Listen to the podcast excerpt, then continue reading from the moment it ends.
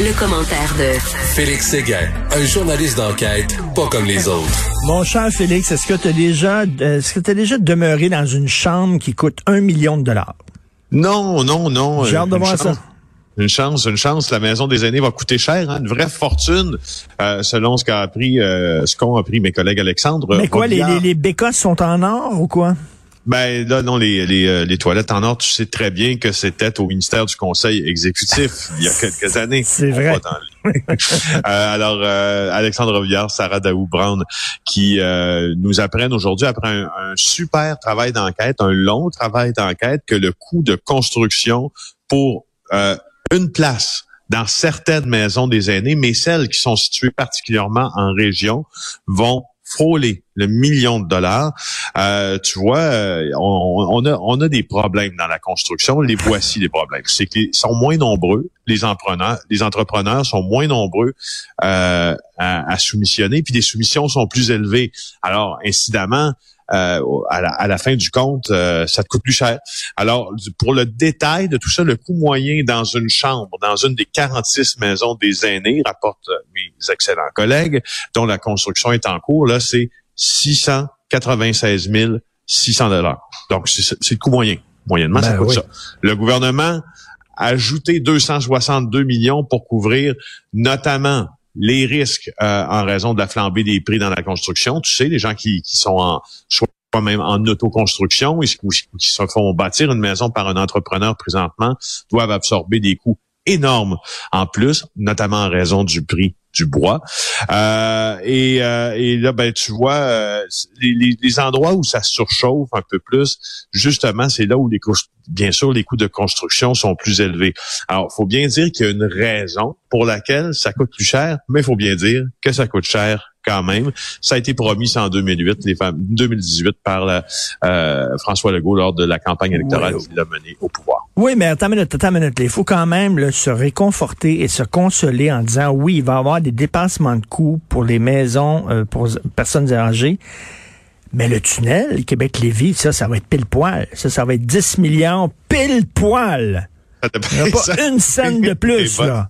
Et non, ça, ça, ça, on va, comment on va assurer, on va assurer une gestion diligente? Ah, ben, c'est euh, sûr. des fonds publics pour le, le, troisième lien, effectivement, euh, comme on a fait évidemment pour euh, le REM et comme on fera pour tous ces grands ouvrages. Juste à dire aussi que euh, pour, pour parler d'un peu plus d'éléments qui ont contribué à la hausse, euh, il y a eu les fameuses mesures euh, COVID là, lors de la construction. C'est 92 millions de dollars en ajout de salles de toilettes, de postes de lavage des mains, de nouveaux espaces de rangement, d'équipements de protection des EPI. Euh, 8 millions pour les espaces de stationnement pour les employés et les proches des résidents. on l'avait peut-être un peu je sais pas si on l'avait mal budgété, mais en tout cas, ça fait partie des hausses. Puis là où c'est le plus cher, c'est aux îles de la Madeleine. Le coût par place va être d'un million deux cent cinquante mille, un peu plus. Là.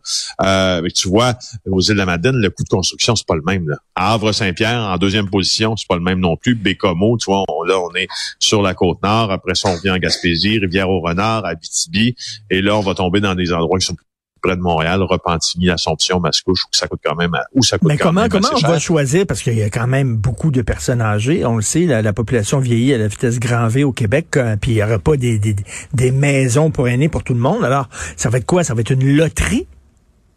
Pour, euh, Écoute, comment on va choisir qui, va aller là, là, dans tu là? là, m'en poses une bonne. parce que je, tu m'en poses une bonne. Parce que je, écoute, je, je, je suis en train de, de revoir l'article en parlant d'Alexandre et, Sarah. Euh, je ne crois pas qu'on en parle, sauf erreur. On ne sait pas, mais tu soulèves une très bonne question. Ce sera quoi la méthode d'admission? Puis c'est ben en fait, en fait, quels seront les critères? Ça doit exister. Super bonne idée, Richard. On va premier, premier arrivé, premier servi, une loterie, quoi? Toutes les huguettes au monde vont pouvoir y aller. Ils vont piger un nom. Puis euh, Roméo. Aujourd'hui, c'est Roméo. Alors, si votre nom est Roméo, euh, appeler à tel poste. Je, je, sais pas qui va aller là, mais ils sont chanceux en maudit, c'est qu'ils vont aller là.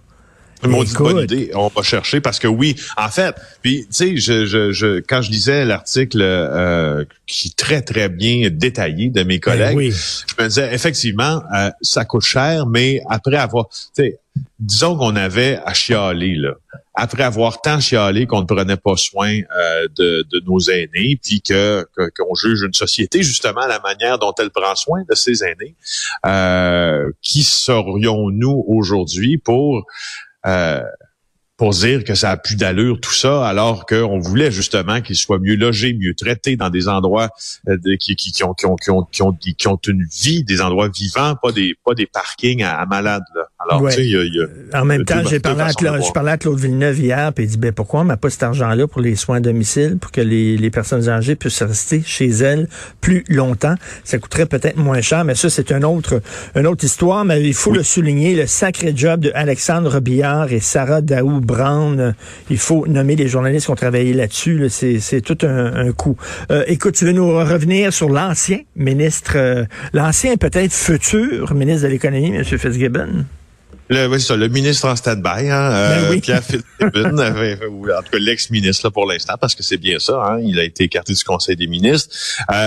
puis toujours encore qui d'autre que Alexandre Robillard, encore une fois, pour nous apprendre les détails euh, de, de, de sur, sur M. Fitzgibbon, mais sur ses actifs aussi, parce qu'on s'entend que ce qui était en cause, euh, euh, de ce qui était en cause en lien avec euh, sa démission du Conseil des ministres, c'est quelques placements là qui ont été contestés, qu'il possédait et qui dont il aurait dû se départir selon la commissaire à l'éthique. Alors, tu sais que ces placements-là, il y a une façon, comme exemple Pierre-Carl Bellado l'avait fait, et d'autres l'ont fait aussi, euh, de faire en sorte de les conserver, ben c'est en les donnant en administration à quelqu'un d'autre. Il y a des règles, par contre. Quand tu les donnes à un administrateur, tes placements, tu les fais administrer par une tierce personne, évidemment que faut pas que ça soit ton grand chum. Il faut même pas que ça soit une connaissance, en fait, euh, à, qui tu as accès parce ben que oui. bon, je veux dire, ça veut plus rien dire ben si tu es en train d'influencer énormément l'achat ou la vente d'actions, le déplacement que tu confies à quelqu'un d'autre, il y, a, une, il y a une influence indue que tu peux exercer sur cette personne-là, sur la tierce partie. Alors, Alexandre Biard nous apprend aujourd'hui que euh, Pierre Fitzgibbon a confié ses actifs à un ancien collègue euh, administrateur avec qui il a soupé après, lors d'une soirée privée, malgré les directives sur l'éthique là, qui restreignent les, les liens, les contacts. OK. Le, bonhomme, il comprend rien. Il veut rien savoir. Ma mère dirait qu'on prend ni du cul ni de la tête. Vraiment, ça ne passe pas là, dans, dans, la tête qu'il y a un code d'éthique, il y a une règle, même si lui il l'aime pas, même s'il trouve qu'elle est obsolète, qu'il faudrait la changer. Jusqu'à maintenant, c'est celle-là. C'est celle-là, le code d'éthique, et il faut le respecter. Ça fait quatre fois que le commissaire à l'éthique lui dit, Monsieur Fitzgibbon, M. Fitzgibbon, quatre fois, puis là, il donne ça à un de ses chums. Come on. Ben c'est ça. Puis cette personne-là, c'est Michel Ringuette, euh, qui a été vice-président, chef de la direction du groupe Master euh, de Lyon, actionnaire administrateur de Lyon Électrique, un ancien de Lumen Pulse aussi, euh, membre du conseil d'administration de Lumen Pulse, où Investissement Québec a investi 90 millions cette semaine. Alors, tu sais, moi j'entendais beaucoup, évidemment toi aussi, là, beaucoup de commentaires sur sur ces règles-là qui devraient peut-être être revues pour permettre d'attirer des gens qui nageaient soit dans la haute finance ben ou des, des, des, entrepreneurs de qualité en politique. Mais tu as absolument raison de dire, pour, je, bon, bien d'accord que l'on fasse le débat, mais présentement, la règle, elle, existe comme tu ben oui, aujourd'hui, dans le journal, aujourd'hui, dans le journal de Montréal, en fait, la différence, là, il y a euh, Monsieur Payet, Daniel Payet, qui, euh, qui crie en disant, euh, Daniel Payet, économiste, ancien ministre, ex-chef du Bloc québécois. Du Bloc, Et, c'est ça, et, et, qui dit, ben, les, les gens d'affaires n'ont pas leur place en politique. Moi, je suis pas d'accord. Je suis absolument pas d'accord. Pierre Arcan, par exemple, était un homme d'affaires, mais qui a respecté le code d'éthique, qui a mis de côté ses avoirs et tout ça, puis qui a fait le saut en politique. Et euh, veut dire, Pierre-Carl Pellado, comme tu le dis, lorsqu'il a décidé de faire le saut en politique, il a fait aussi, il a mis comme un mur de béton entre lui et ses business. les gens d'affaires peuvent aller en politique, mais pourvu qu'ils respectent les règles. Voilà. Ben oui, tout à, tout à fait. Puis c'est moi, je, je, je, je, je pense qu'ils ont qu'ils ont leur place aussi et que c'est et que c'est souhaitable pour avoir une approche un peu différente aussi. Euh, tu sais, tu regardes ben l'exemple que Christian Dubé fait avec le ministère de la Santé, où, il décide d'avoir ce qu'il appelle l'approche client. Tout hein. à fait. Donc un modèle euh, qui, qui, qui est beaucoup plus commercial. Euh, qu'un modèle étatique là euh, dans son cas. Puis pour pour l'instant, en tout cas, c'est en tout cas pour la campagne de vaccination. ça va très bien, oui. Puis jusqu'à maintenant, jusqu'à maintenant, c'est des idées qui viennent de la business souvent, ça. Donc, tu sais, ils ont leur place. Tout à fait. Jake Evans pourrait avoir des recours aux civils. Ben euh, oui, ça, ça, ça, se discute beaucoup parce que là maintenant avec la, la suspension euh, de quatre matchs prononcés contre son assaillant par le comité de discipline là euh, de la Ligue nationale de hockey, bon, euh, on semble comprendre que le comité de discipline, qui, on sait, qui est un peu un genre de paravent, là, n'avait pas confiance, avait pas pensé que euh, l'assaillant avait l'intention de blesser.